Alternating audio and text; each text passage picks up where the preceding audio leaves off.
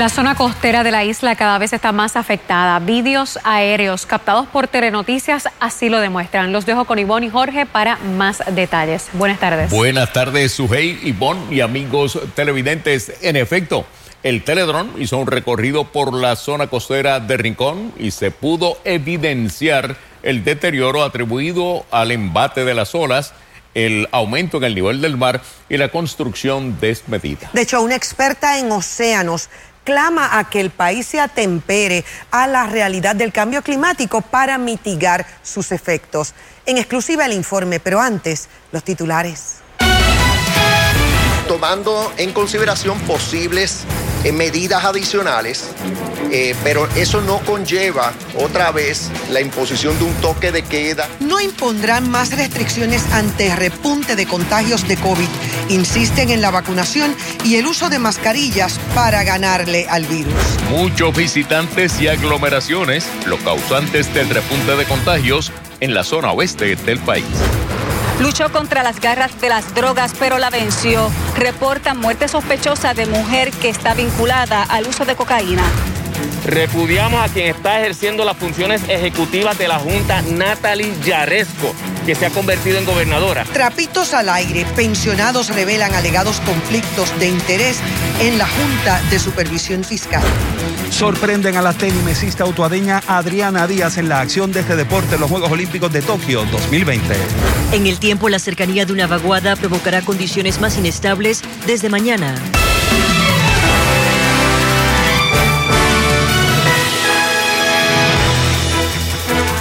Saludos y bienvenidos.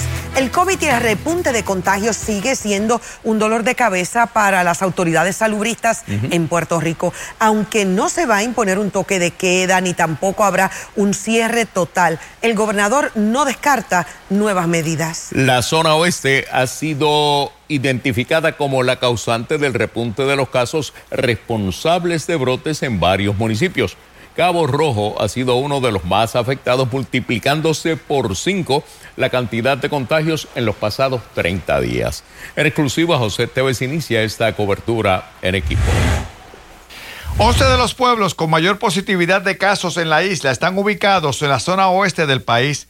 Cabo Rojo tenía 35 contagios hace un mes. Hoy la cifra alcanza 145. Hay personas de todas edades eh, lamentablemente, eh, el llamado que estamos haciendo a la comunidad en general, no solamente en Cabo Rojo, sino a nivel de Puerto Rico entero, que si no se han vacunado, que se vacunen. La mayoría de esos casos que estamos atendiendo actualmente son personas que no cuentan con ninguna dosis de vacuna. El epidemiólogo del municipio atribuye el alza en los contagios a la gran cantidad de visitantes que por sus recursos recibe la región de todos los puntos de la isla en Cabo Rojo, Boquerón, Combate, Bullé y Joyuda, entre otros. Estoy de vacaciones y ves que ando con doble mascarilla, porque tuve la muchachería por ahí.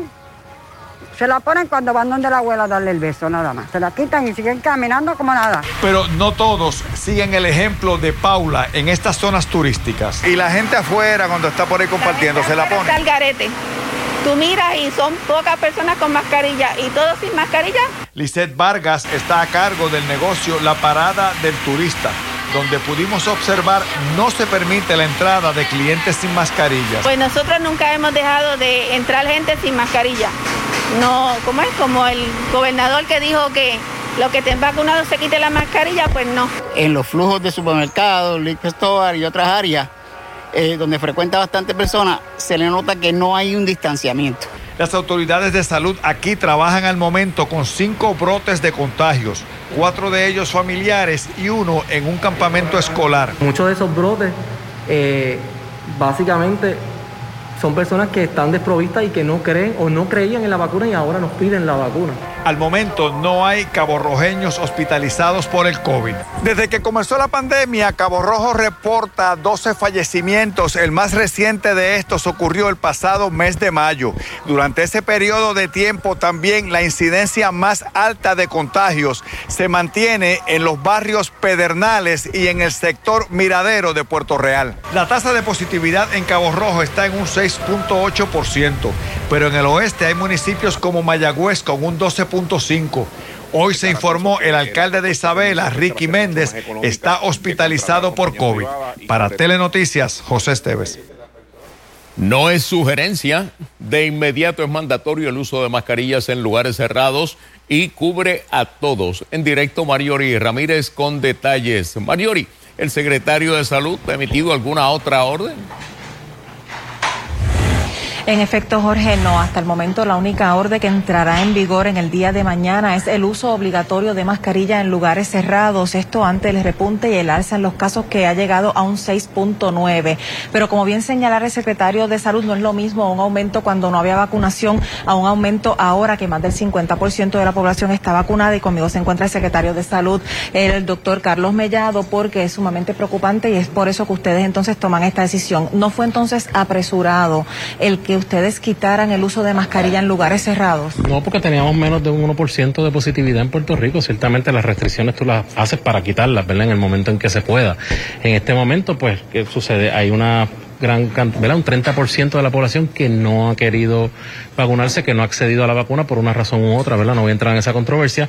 Lo que estamos diciendo, en espacios cerrados habíamos establecido una guía pero como todavía hay personas que tienen algún tipo de, de, reparo en si lo utilizan o no lo utilizan, que la gran inmensa mayoría, fíjate, la están utilizando, por eso lo estamos diciendo, al no saber que en un lugar público cerrado eh, estamos compartiendo con personas que no están vacunadas y no tener un mecanismo específico para saber si la persona está vacunada o no, pues vamos a ponerle la mascarilla. Secretario, ante este aumento de casos de COVID, donde ya han dicho en la conferencia de prensa que mayormente es por los casos de la variante Delta y está en, en población de 20 a 29 años, y personas que no se han vacunado. ¿Cómo ustedes van a estar trabajando esto? Y si solamente entonces con el uso de mascarilla, entienden ustedes que es suficiente por el momento.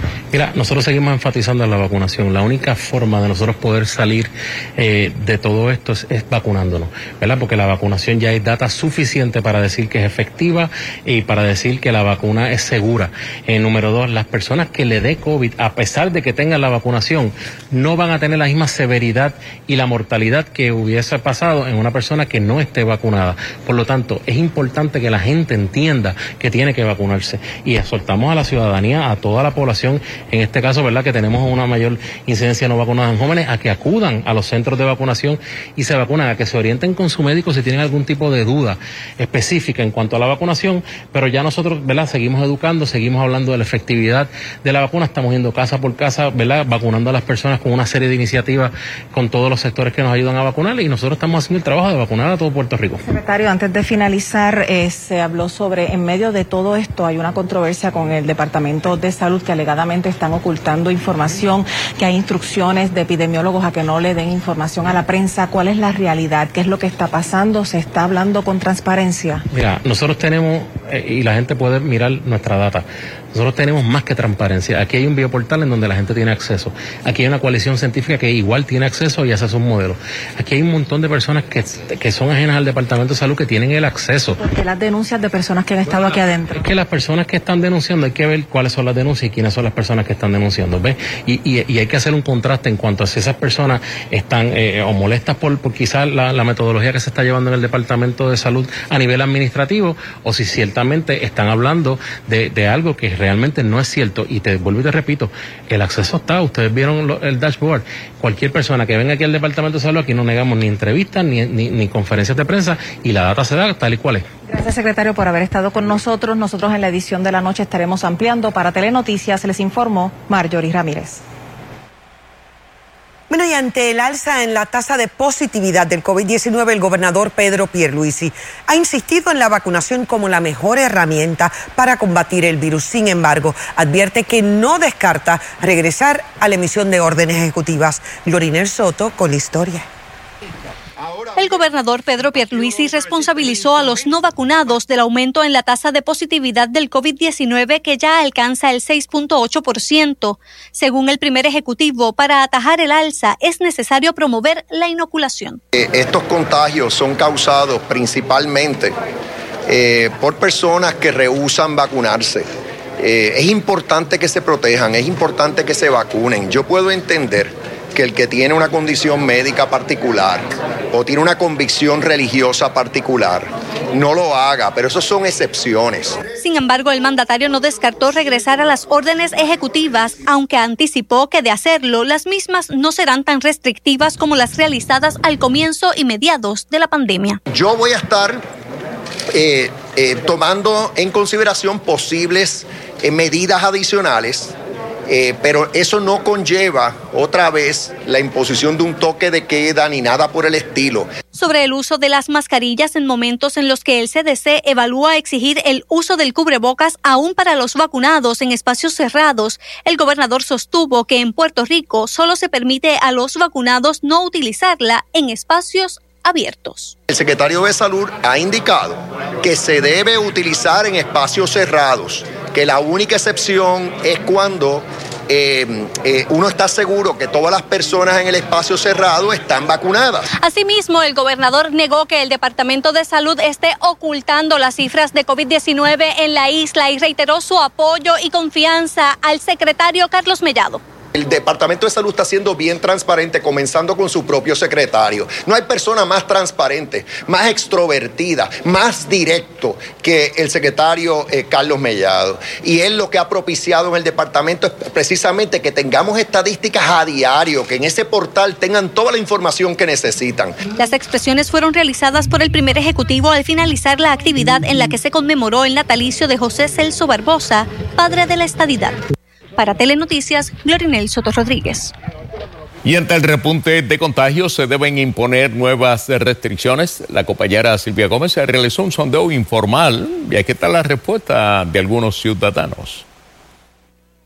Yo creo que deben ponerse medidas más estrictas y sencillas. Este, por ejemplo, la mascarilla, mantener el guardar distancia y, el, y controlar las reuniones de grupos completos. O sea, el porciento debería quizá bajarse nuevamente hasta ver que haya una mejora en los resultados y entonces paulatinamente ir abriendo qué fue lo que se debió haber hecho. Creo que todas las personas que no se han vacunado hasta el día de hoy deben pensarlo nuevamente y deben vacunarse, deben asesorarse con sus médicos y vacunarse. No deben haber más restricciones.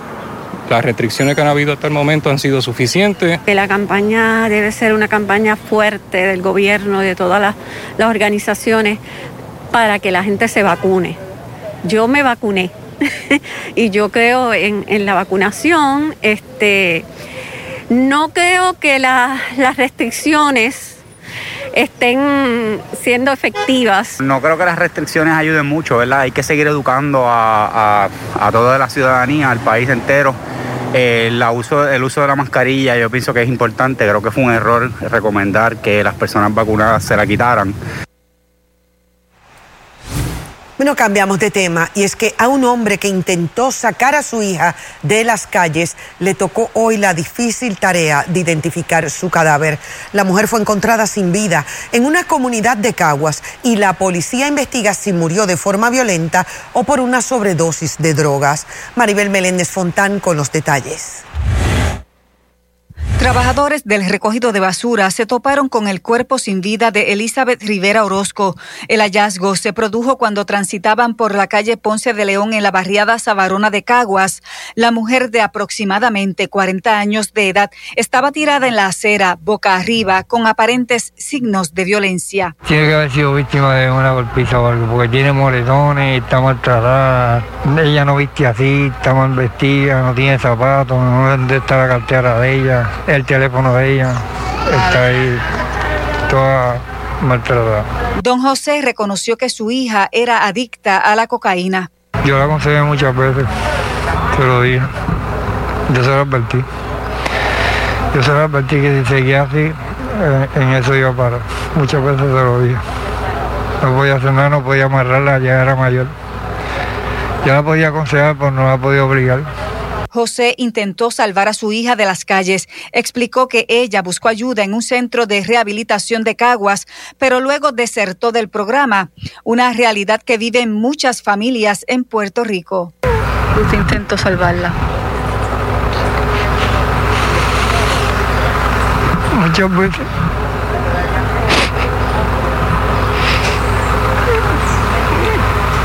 Muchas veces.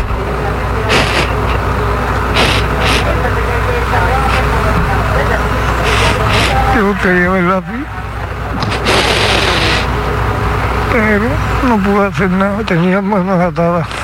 Son tres los incidentes reportados en este edificio en abandono que es utilizado como hospitalillo. La situación le quita la paz a los vecinos quienes aseguran en las noches se escuchan discusiones y peleas entre usuarios de drogas.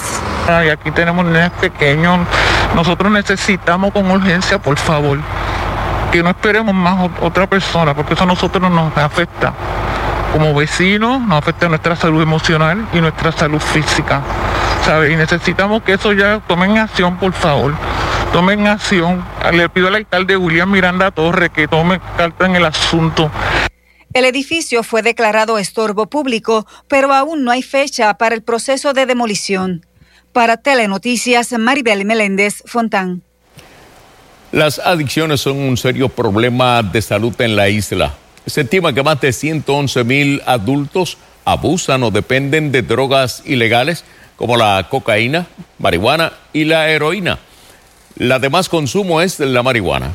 Si necesitas ayuda, llama a la línea Paz de AMSCA al 1-800-981-981-0023. Cambiamos de tema y es que las protestas que se llevan a cabo frente a un condominio privado en Rincón se mantuvieron hoy sin incidentes como los que se han reportado en días recientes a raíz de la construcción de una piscina. La controversia es si la zona es marítimo terrestre. Y Sosa inicia esta cobertura.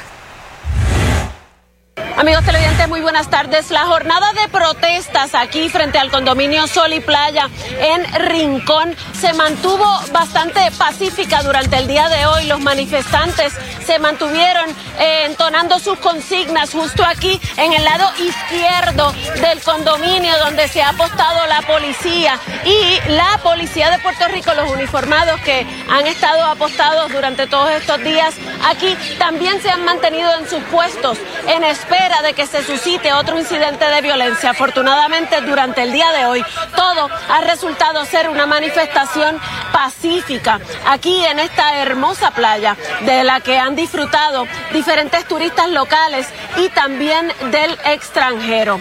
Eh, vamos a ver el reportaje que hemos preparado para ustedes.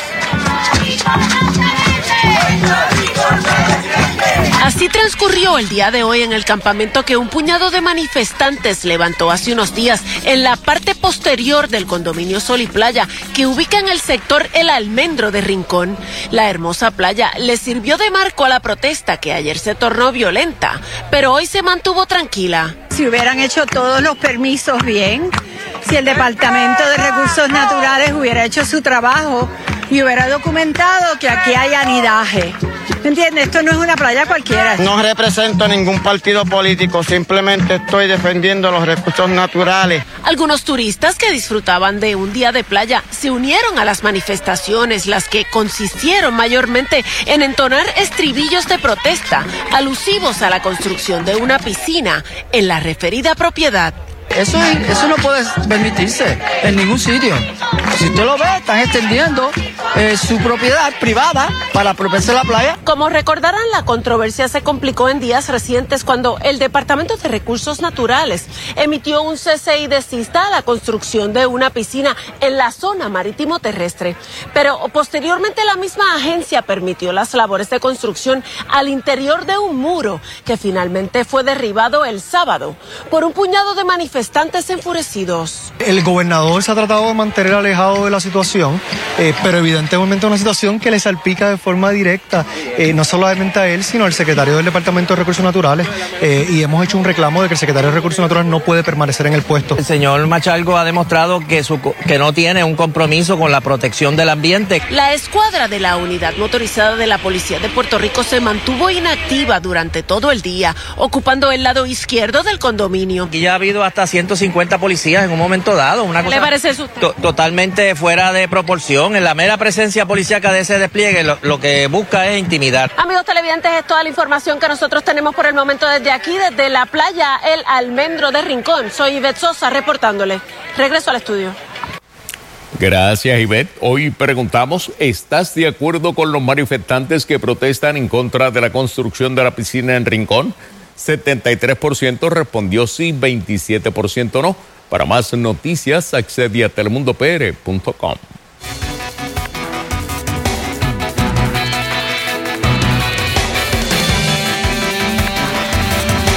Vistas actualizado las condiciones del tiempo a esta hora de la tarde. Tenemos todavía un par de aguaceros por los efectos locales en desarrollo hacia el sur y suroeste de Puerto Rico. Ya mismito vamos a ver la imagen de ese radar para que usted vea. Ahora sí, noten que esas lluvias se mantienen afectando el sector de Lajas, Cabo Rojo. Actividad, aunque fuerte, es bastante aislada y se va a estar desplazando ya gradualmente hacia el suroeste. Así que alejándose de tierra, vean que todavía sobre la montaña tenemos un par de aguaceros entre Orocovi, sectores de Ciales, hacia lluvia actividad bastante ligera en el sector montañoso, al igual actividad dispersa hacia el sur-sureste de la isla, entre Calle y el sector entre eh, Juana Díaz, Santa Isabel, Coamo. Así que poca lluvia realmente por esos efectos locales. A esta hora un cielo parcialmente soleado en la zona metropolitana, bajas concentraciones de polvo del Sahara, ya la calidad de aire ha mejorado y vean esos extremos del día. 88 de temperatura máxima en San Juan, el índice de calor de 98 por ese factor de humedad. Hoy la brisa máxima de 15, 16 millas por hora, ráfaga de 24 millas por hora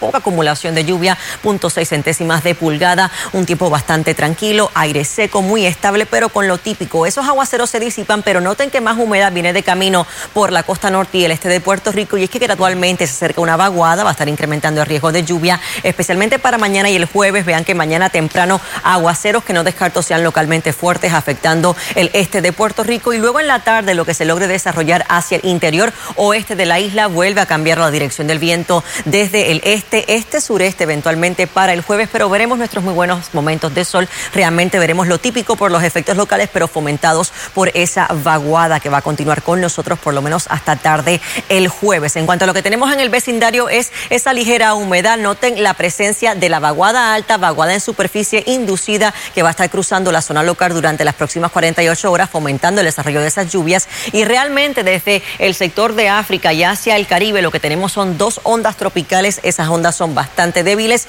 y de camino después del jueves llega más aire seco y polvo del Sahara justamente para el fin de semana. Al viajero tenemos atrasos en Orlando de 45 minutos y noten las temperaturas a esta hora bien calientes en Dallas de 100 grados 95 Tulsa, Omaha 97, Sioux Falls 96 y es que una ola de calor va a estar afectando gran parte de los estados centrales y del sur de Estados Unidos durante el día de mañana. Vean esos valores en el marco de los bajos a altos 90 en la Florida continúa la precipitación con temperaturas de 83 y hasta 85 grados. Vista se utilizaba el tiempo en la próxima intervención.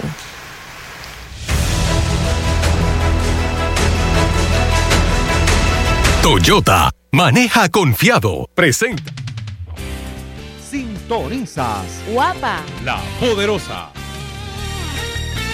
más temprano hoy Adriana Díaz vio caer una ventaja que tenía de 8 a 6 en el tercer parcial. Luego de haber perdido los primeros dos sets de forma sorpresiva, la autuadeña reacciona, dominaba 8 a 6 con sus dos servicios en el tercero. Sin embargo, su rival, la veterana Gia Liu, reaccionó y se pudo llevar esa manga 11-9. Repitió en la cuarta también 11-9 y con eso una victoria 4 a 0 que elimina a la pequeña gigante de Utuado del torneo olímpico de tenis de mesa aquí en Tokio. Adriana había llegado clasificada número 16 a este evento, mientras que Jia Liu es la 140, una veterana de 39 años en sus sextas Olimpiadas, una china radicada en Austria que simplemente le hizo la vida imposible a Adriana sobre la mesa de este recinto en el día de hoy. No le dio oportunidad alguna a la puertorriqueña desde el saque inicial. Luego del juego, escuchemos las expresiones de Adriana Díaz aquí en la zona mixta. Escuchemos. Me sentí súper bien me sentí bien antes de empezar, entrenando. Eh, en el primer set no me fue tan mal. Eh, simplemente pasaron cosas que al final, pues, hacía el deporte. Ella jugó bastante bien, yo pude haber jugado mejor, pero al final ese fue el resultado y estoy, sinceramente, estoy triste. ¿Qué ajuste trataste de hacer durante el juego? ¿Qué te pidió Vladi que trataras de cambiar para, para cambiar el ritmo? Pues la realidad es que ella agarró un ritmo temprano y, no lo quiso sí. Eh, bueno, pues fue como, fue, creo que pasó bien rápido todo. Eh, igual en el aspecto mental no creo que, estuvo ahí todo. Eh, creo que al perder el primer set muchas cosas cambiaron. mi papá intentó ahí tratarme de, de, echarme ánimo y de decirme un par de cosas, pero al final no pude ejecutar eso. Bueno, y otro puertorriqueño que estuvo en la acción olímpica aquí en Tokio en el día de hoy fue el judoka Adrián Gandía, quien en su primer encuentro en la división de menos de 81 kilogramos en el judo olímpico cayó frente al número uno de este certamen, el belga Matías Kass, en la división de menos 81 en punto de oro. Esto fue por Ipón cuando en un periodo adicional el belga pudo imponerse sobre Boricua, quien tuvo opciones de ser arrastrado por el repechaje, pero no pasó. Solamente en cuartos de finales es que el repechaje podía permitir eh, que el Boricua mantuviera sus opciones en este torneo. Amigos, eso es todo en la sección de la acción desde Tokio, Japón. Edgar López y Ricardo Torres. Seguimos con más. Las 12 guerreras de Puerto Rico, nuestra selección nacional de baloncesto femenino, debutó por primera vez en la historia de este deporte en unos Juegos Olímpicos. Nuestro quinteto fue superado por China 97 a 55. Las puertorriqueñas se enfrentan el jueves a Bélgica, que este equipo está clasificado como sexto en el mundo. Y la cobertura olímpica está disponible en todas nuestras plataformas. Descarga nuestra rediseñada aplicación móvil para conocer el itinerario de nuestros atletas y disfrutas del contenido exclusivo de los Juegos Olímpicos Tokio 2020. El Jardín del Atlántico, Aguadilla. Escucha Guapa Radio por Radio Voz 1580 AM y 105.1 FM. Guapa Radio. El doctor Irán Soler, cirujano de manos con oficina número 709, localizada en la Torre Médica del Auxilio Mutuo. Doctor Irán Soler, especialista en problemas como adormecimientos, trauma, síndrome del túnel carpal, dedos de gatillo y otras condiciones médicas en sus manos. Doctor Irán Soler, cirujano de manos. Para citas, llame al 296-0540 o 296-0542. Aceptamos la mayoría de los planes médicos. Ponte adelante y regístrate en la aplicación AutoExpreso móvil hoy. Es bien fácil. Baja el app a tu celular Android o Apple y registra el número de tu sello de AutoExpreso para que puedas recargar automáticamente, mantengas tu cuenta al día y puedas hasta eliminar o añadir vehículos bajo una sola cuenta. No esperes más, evita hacer filas o paradas innecesarias. Baja AutoExpreso móvil a tu celular hoy. Es fácil y seguro. Registrarse es un paseo. ¿Te preocupa alguna úlcera que no cicatriza? En el Hospital Wilma Vázquez de Vega Baja te podemos ayudar. En el Centro de Cuidado de Úlceras y Medicina Hiperbárica del Hospital Wilma Vázquez en Vega Baja, dominamos las técnicas médicas más avanzadas como terapia de oxigenación, presión negativa, injerto de piel y otros. Contamos con los especialistas certificados de mayor experiencia para lograr una pronta cicatrización, evitando amputaciones. Aceptamos la mayoría de los planes médicos, incluyendo el plan de salud del gobierno con First Medical. Para más información y orientación, llámanos al Hospital Wilma Vázquez en Vega Baja. Teléfono 787-807-7575.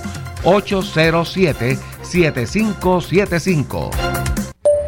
Pasé la noche en la cárcel, pero no lo comentes, que me muero de vergüenza. Y tú insistías que no guiara, pero no te hice caso. Es que yo nunca pensé que me iban a parar, y mucho menos que el policía iba a ser mi papá. Pero contigo que dormí en el cuartel, fue mejor así. Pudo haberme matado, o peor aún, pudo haber matado a alguien. Ay, no vuelvo a guiar borracha. Piensa en las consecuencias. Guiar borracho es un crimen. Serás arrestado. Comisión para la Seguridad en el Tránsito. Gobierno de Puerto Rico. ¿Está buscando un apartamento para alquilar en San Juan? Bayola Apartments en la calle Estrella en el condado tiene lo que usted busca. Apartamento de tres dormitorios, sala, cocina equipada, control de acceso, guardias de seguridad las 24 horas, planta de emergencia y cisterna, cerca de playas y hoteles. Bayola Apartments, detrás del Supermax del condado. Para información, llame al 787-722-2021. 722-2021. Por más de un siglo Juntos hemos encontrado en la YMCA de San Juan un lugar seguro donde desarrollar nuestro potencial. Aquí encuentras una variedad de programas deportivos, educativos y de bienestar, como gimnasio, yoga, natación, baloncesto y centro preescolar. En la YMCA te fortaleces física y mentalmente y floreces. Redescubre hoy todo lo que la Y tiene para ti. Visita ymcasanjuan.org. Si una emergencia sacude tu hogar, ven a Professional Hospital de Guaynabo. con sala de emergencia y servicio de radiología y CT scan las 24 horas. También te brindamos servicios de ortopedia y MRI. Para más información, comuníquese al 787-740-8787 o visite nuestra sala de emergencia, la cual está abierta 24 horas. ¿Necesitas una biopsia de senos o cirugía? Le exigen a obreros de los muelles permitir el descargue de embarcaciones con mercancía internacional paralizada a raíz de conflicto obrero. Testimonios emotivos en una audiencia sobre la invasión del Capitolio el 6 de enero. Eso y mucho más desde la capital a continuación. Las condiciones del tiempo estarán más húmedas desde mañana por la cercanía de una vaguada. El informe completo del tiempo más adelante.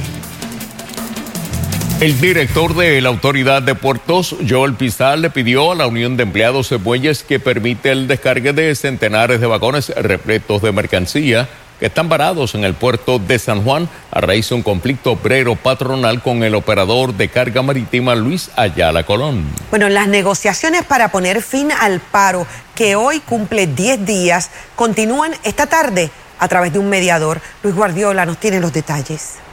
La controversia surgió cuando la empresa Luis Ayala Colón, operadora del muelle de carga internacional, entregó tabletas electrónicas a los estibadores que manejan equipo pesado para que documentaran los movimientos de los furgones.